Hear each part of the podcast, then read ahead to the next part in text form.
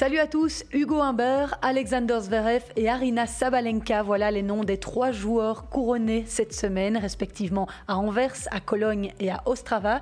On y revient dans ce podcast, mais lors de ce tournoi d'Anvers, un jeune Belge a ébloui la galerie. Zizou Bergs, 21 ans, 528e joueur mondial et invité par les organisateurs, a sorti le 45e joueur mondial, Ramos Vinolas, avant de faire trembler Karen Kachanov. Qui est-il? Quel parcours a-t-il connu jusqu'ici? Quelles sont ses ambitions? Eh bien, le jeune Limbourgeois a eu la gentillesse d'accepter mon invitation dans ce podcast. Vous l'entendrez donc. Son coach, le Nivellois Bertrand Tinck, sera aussi des nôtres. Et puis, je vous en parlais la semaine passée, Johan Van Erck a intégré la très prestigieuse Patrick Mouratoglou Academy. Qu'est-ce qu'il y fait exactement? Il est mon troisième invité. Voilà le menu alléchant de ce qui vous attend. Bonne écoute. S'il vous plaît.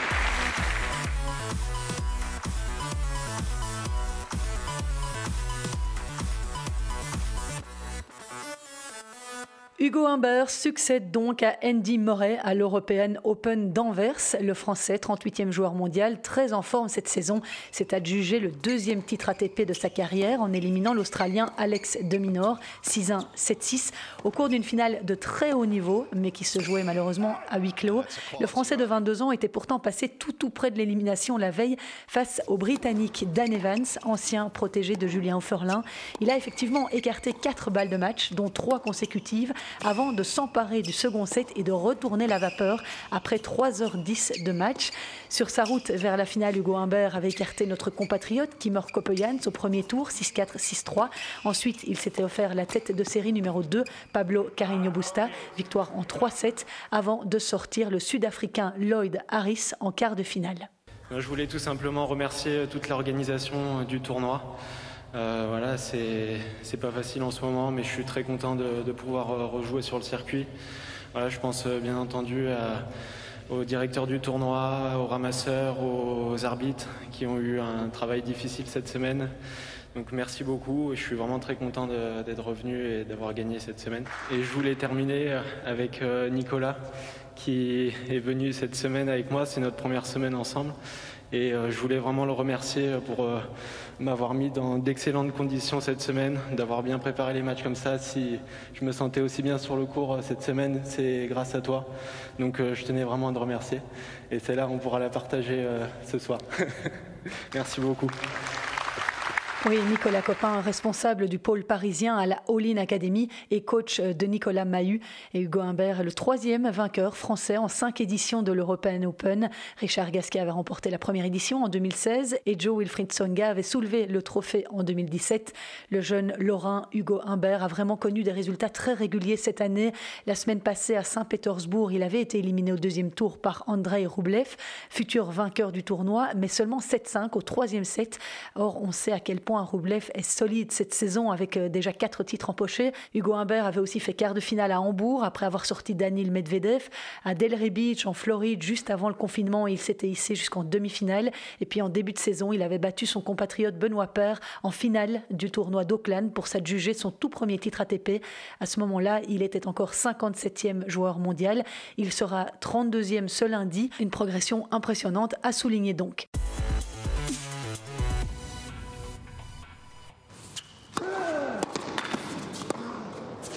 What a sensational return.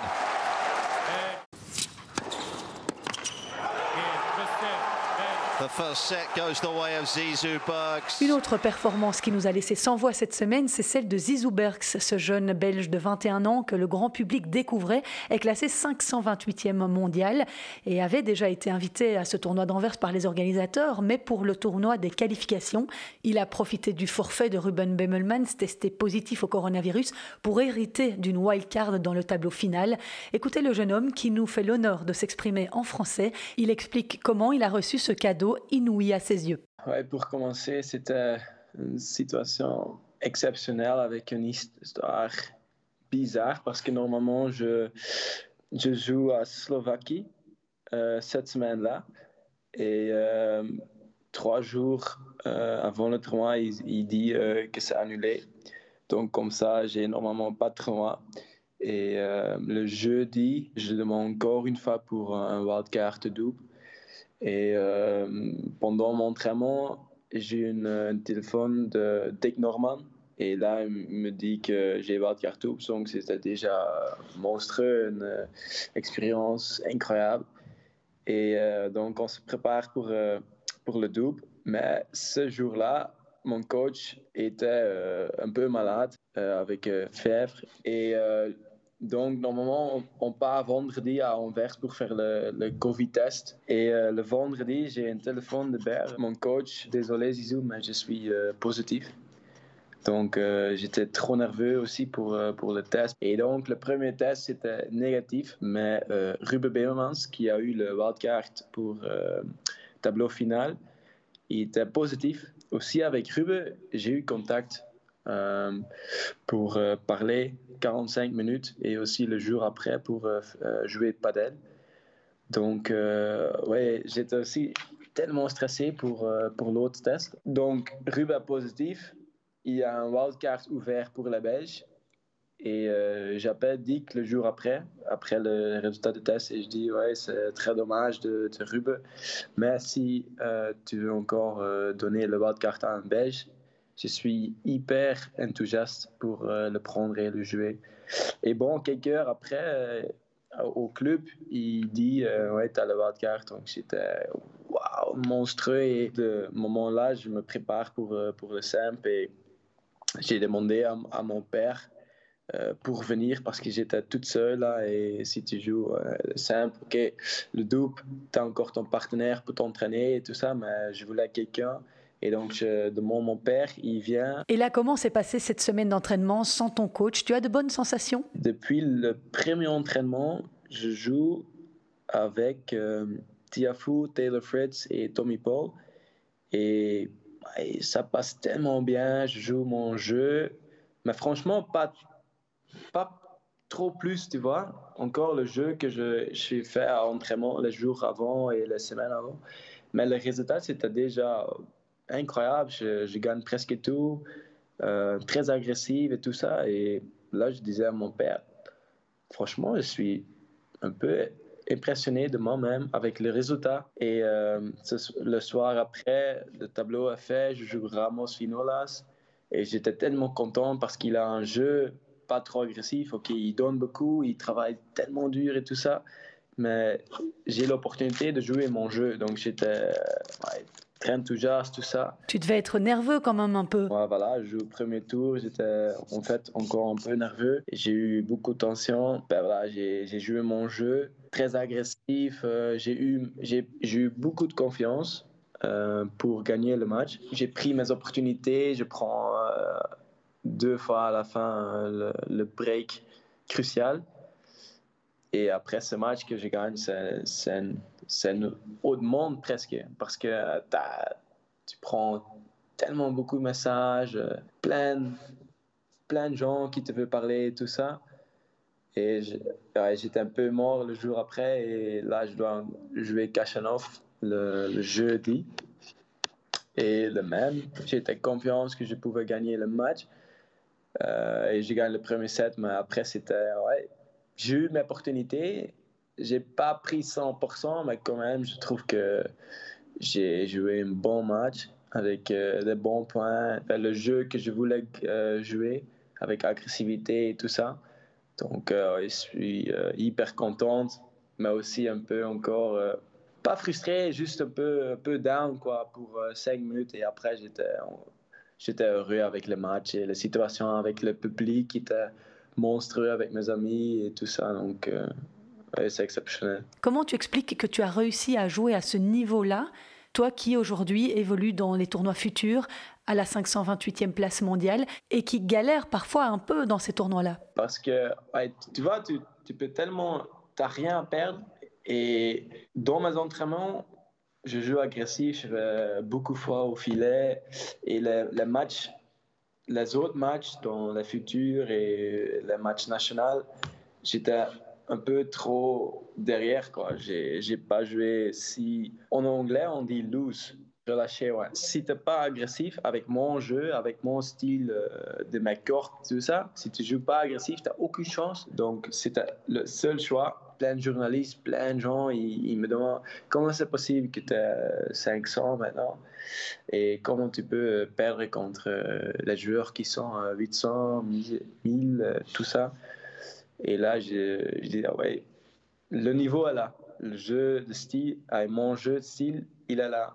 C'est juste maintenant, c'est très important de euh, progresser dans l'aspect mental, de faire ça chaque semaine, chaque jour, euh, chaque mois, chaque match. Tu vas donc travailler beaucoup plus avec un coach mental, avec un psychologue? Depuis une semaine, je, travaille intensif avec un psychologue. Avant aussi, mais pas si intensif.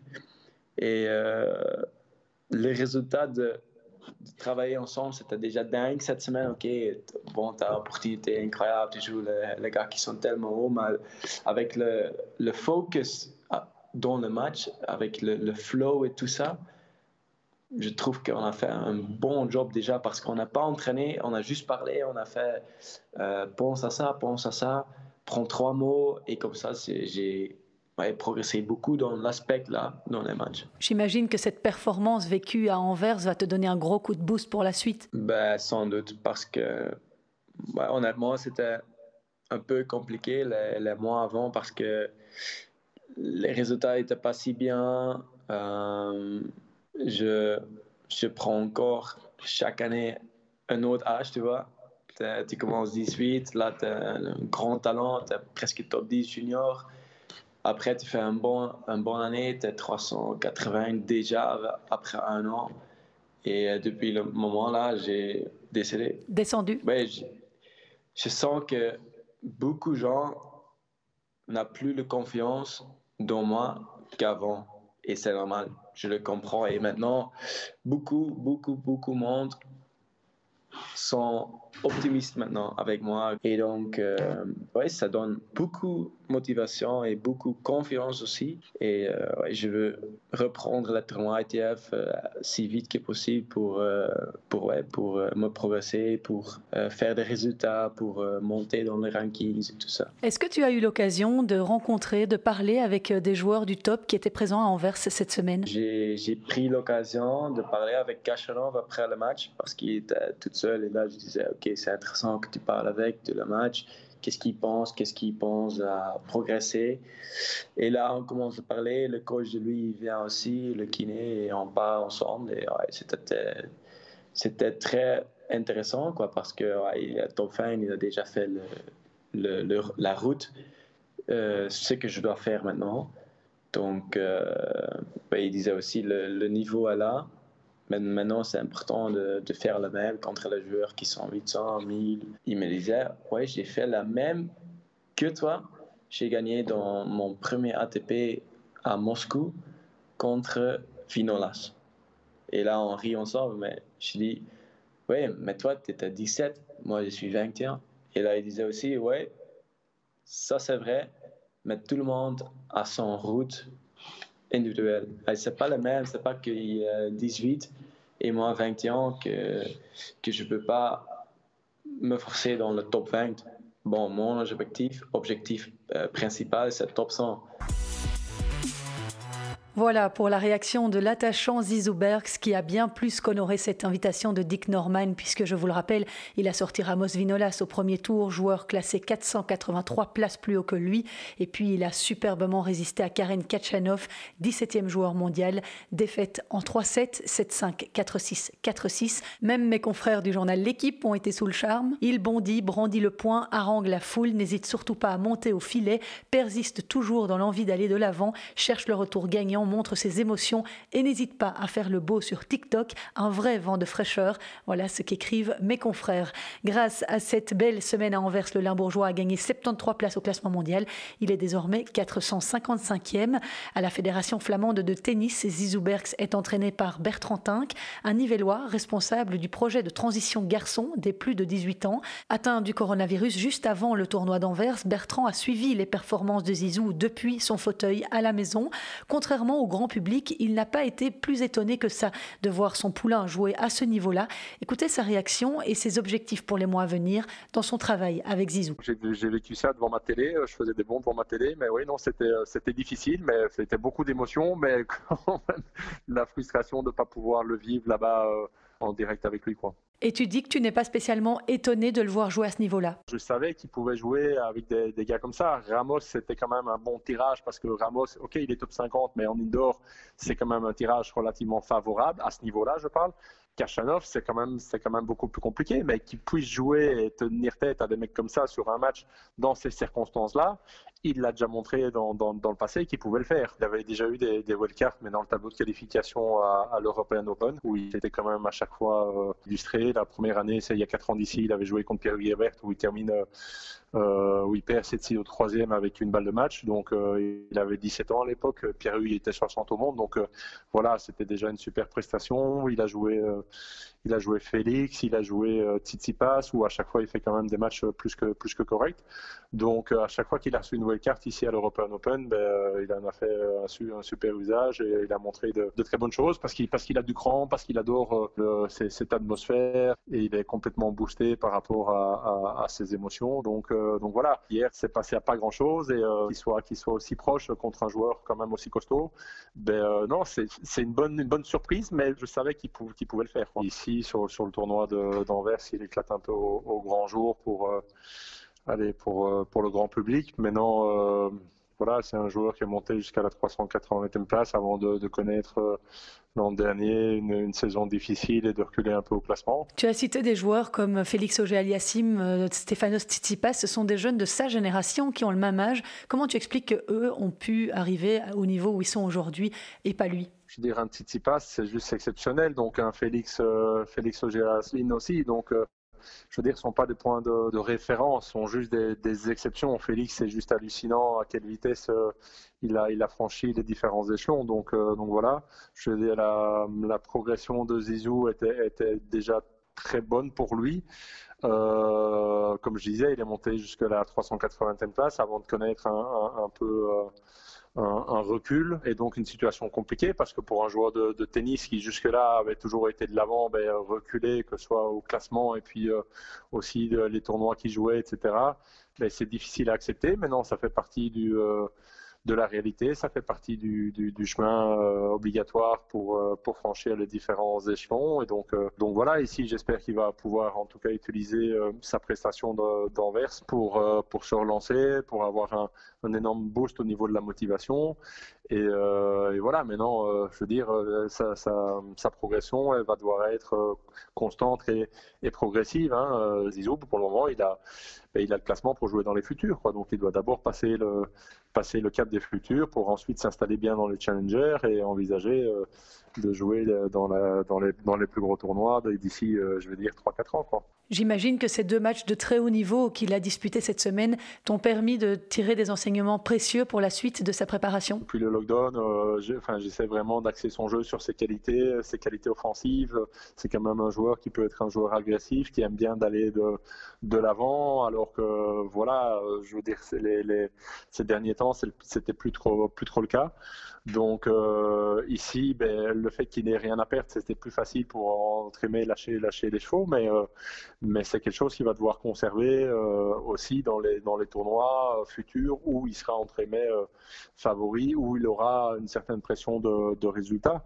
Il va devoir continuer à développer son jeu vers l'avant, aller de l'avant s'il veut faire une carrière voilà, c'est à lui d'aller chercher une place. Euh, la, enfin, la place au, entre au, au, soleil dans le top 100 150, on va pas lui donner. On a fait évoluer aussi son coup droit pour qu'il puisse avoir plus d'options, etc. Plus d'options offensives. Maintenant, c'est de nouveau, c'est à savoir euh, répéter sur des euh, des tournois de moindre importance contre, contre des joueurs totalement méconnus et dans, dans l'ombre euh, sur le chemin de croix d'un joueur de tennis professionnel. Quoi. C'est là, en, gros, le, le, challenge qui l'attend. Quoi. Quels sont les objectifs concrets que tu te fixes avec lui aujourd'hui? Si le circuit reprend un peu son cours, ce qui serait, ce qui serait une bonne chose parce que c'est vraiment très compliqué à l'heure actuelle pour les, les, joueurs de tennis, ce serait de passer sur le, circuit Challenger en, 2000, en 2022. Quoi. Ça, c'est, euh, ça, c'est l'objectif dans, dans un an et trois mois. Mais, il y a beaucoup de tournois qui sautent, donc il y a moins de tournois avec plus de joueurs qui veulent jouer. Ici, on, était, on a fait deux tournois en Tchéquie, 15 000, 25 000, il était, il, était à peine tête de série en qualification. Hein.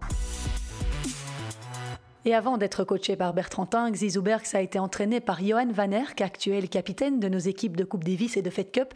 Lui aussi voit de belles possibilités pour le jeune tennisman belge. Oui, c'est sûr que j'ai été positivement étonné. D'un autre côté, je l'ai déjà vu faire euh, plusieurs fois. C'est un tournoi qui lui plaît bien et je connais les qualités de Zizou. Euh, je pense qu'il a bien fait progrès, il a bien trouvé une manière de jouer qui lui convient, où il se sent bien. Et euh, je suis vraiment content pour lui parce que je le connais très très bien et euh, j'ai beaucoup beaucoup d'amour, si je peux dire comme ça, pour lui parce que je trouve c'est un chouette mec qui travaille très très dur et j'espère maintenant qu'il puisse continuer et faire des résultats dans des autres tournois et comme ça avoir un ranking qui est plus digne à son niveau qu'il a joué. Johan Van Erck, qui, je vous le disais la semaine passée, a été embauché par la prestigieuse Patrick Mouratoglou Academy. Que va-t-il y faire? Est-ce que son rôle de capitaine de Coupe Davis et de Fed Cup est compatible? Il répond à toutes mes questions juste après que je vous ai donné le reste des résultats de cette semaine. C'est parti.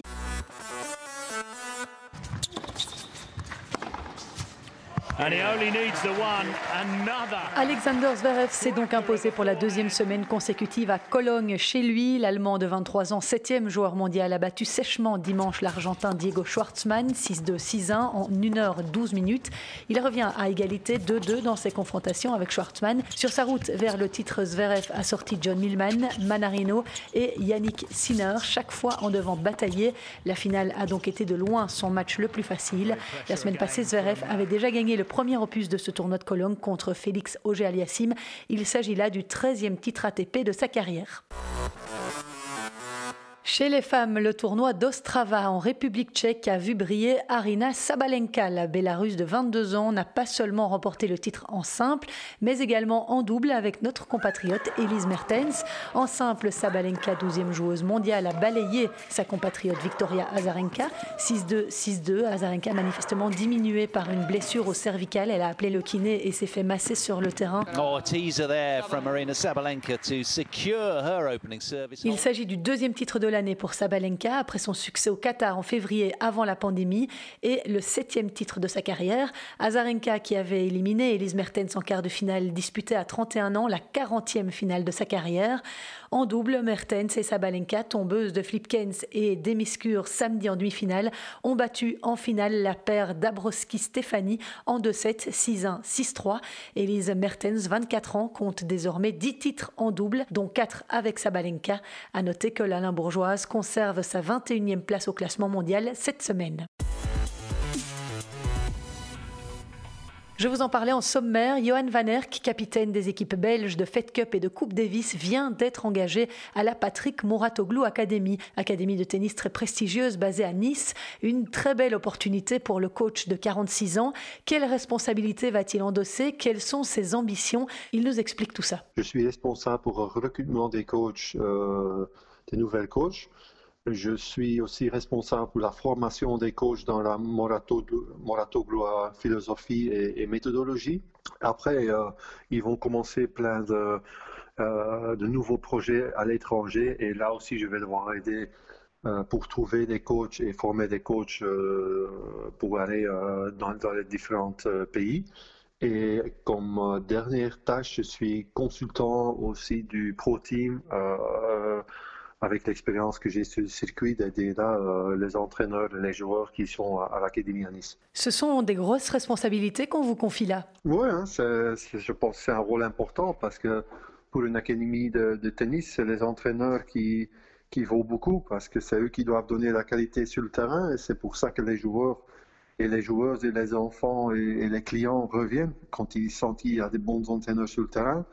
C'est sûr que c'est ça que c'est un rôle important et que c'est très important euh, pour l'académie qu'on trouve de la qualité là-bas, qu'on trouve des, coachs de qualité qui, qui peuvent encore améliorer l'académie euh, au niveau d'entraînement et au niveau suivi. Vous devez être très fier qu'on soit venu vous chercher pour endosser ce rôle. Je suis très fier, je suis très content. C'est vraiment une, euh, une, une, belle récompense pour moi-même, pour le travail que j'ai fait les dernières années. Ça me fait beaucoup plaisir qu'une académie comme ça, une, une agence de recrutement qui, qui, vient me chercher pour, ce que j'ai fait dans le tennis et ça me fait beaucoup plaisir. Avec, ouais, c'est sûr que je suis très très fier de ça. Est-ce que vous avez déjà commencé le travail avec Patrick Mouratoglou? Oui, j'ai eu déjà plusieurs réunions avec lui. Ça fait depuis le 1er septembre que j'ai commencé là-bas.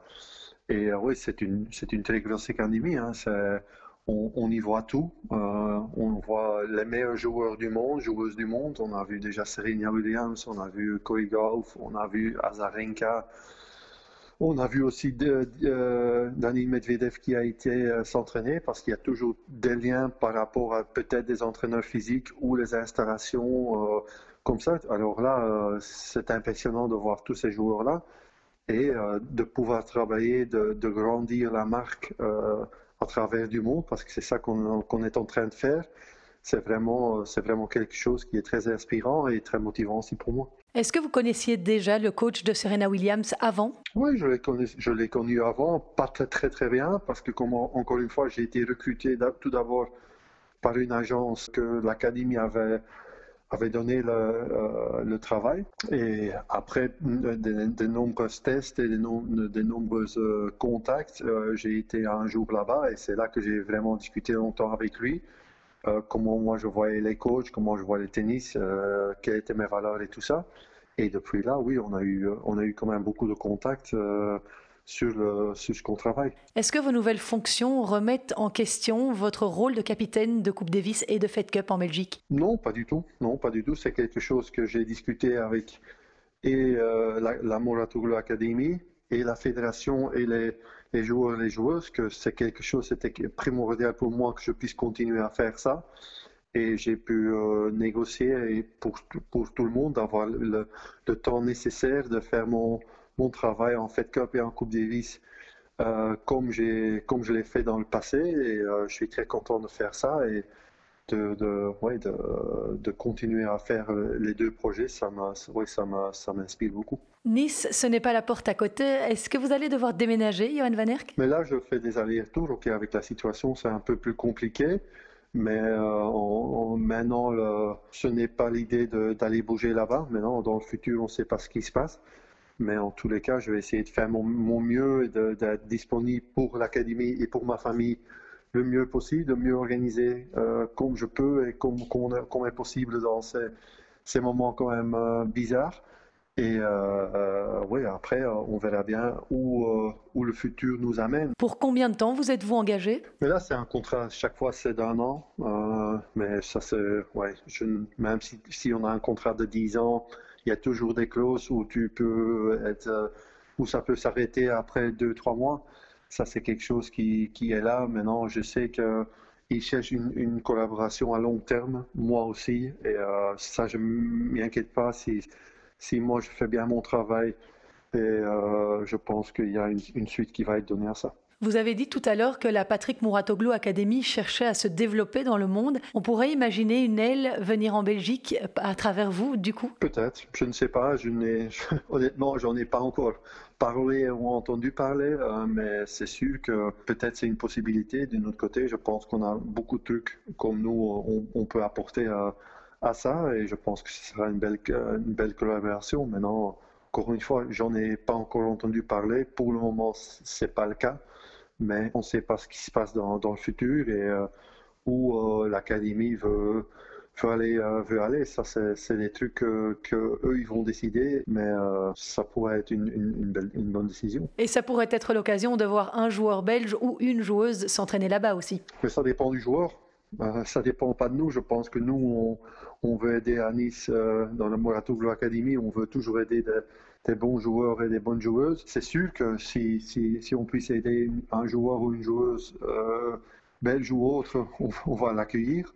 Et euh, ça, c'est 100% sûr. Alors oui, on peut, c'est aux joueurs et aux joueuses d'aller dire. Moi, j'ai été en contact avec tous les joueurs et les joueuses Fed Cup et Coupe Davis et ils savent très bien si je puisse aider, ils peuvent toujours me contacter et voir dans quelle mesure on puisse le faire.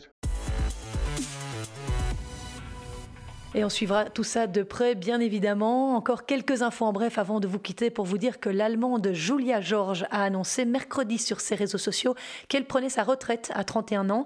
En 15 ans de carrière sur le circuit WTA, elle a longtemps été installée dans le top 100, son meilleur classement ayant été la 9e place mondiale. Elle a disputé 17 finales pour 10 défaites et gagné 7 titres entre 2010 et 2018, 5 titres également en double. L'Allemande a aussi été demi-finaliste de Wimbledon en 2018. Merci pour tout ce que vous m'avez donné, a-t-elle écrit sur Twitter. Vous serez dans mon cœur pour toujours. L'actuelle 45e joueuse mondiale aura donc disputé son dernier match à Roland Garros, battue par sa compatriote Laura Sigmund. C'était au deuxième tour. Au terme de deux années de collaboration, Amélie Mauresmo n'entraînera plus Lucas Pouille. Le nordiste de 26 ans, 69e au classement ATP, est blessé depuis juillet 2019, l'a annoncé samedi. Leur collaboration avait débuté lors de l'Open d'Australie 2019 où le Français avait fait demi-finale. Pourquoi se sont-ils séparés? D'après la communication diffusée par Lucas Pouille, la pandémie et ce qu'elle impose comme protocole au monde du tennis ne permettent plus à Amélie de gérer à la fois sa vie de famille et son engagement auprès de Lucas. L'ancienne joueuse est mère de deux enfants le joueur a également annoncé qu'il avait été testé positif au Covid-19 et qu'il allait se mettre à l'isolement pour une durée de 7 jours. Notons que le Français souffre d'une blessure au coude droit, laquelle l'a empêché de disputer le moindre tournoi sur le circuit principal en 2020. Et puis notre compatriote Yanina Wickmayer a surpris pas mal de monde dimanche soir avec cette déclaration sur les réseaux sociaux. Jérôme et moi sommes heureux de vous annoncer que nous attendons notre premier enfant. Classé aujourd'hui à la 162e place, Yanina Wickmayer a 31 ans. Perdre ma maman à l'âge de 9 ans a eu un impact important sur ma vie. Cela m'a fait rêver de maternité. Ma carrière a toujours occupé la première place, mais il est devenu de plus en plus difficile d'enfouir ce rêve de fonder ma propre famille. Mon mari et moi sommes impatients d'accueillir notre bébé en avril. Elle précise que cette grossesse ne signifie pas la fin de sa carrière et ne vous inquiétez pas, j'aime toujours autant jouer au tennis. Ce ne sont pas des adieux, mais un à bientôt. On rappelle qu'elle avait été demi-finaliste de l'US Open en 2009 et elle est lauréate de cinq tournois WTA dans sa carrière. Je ne vous quitterai pas sans vous rappeler que notre sport est à nouveau durement touché par la crise du coronavirus.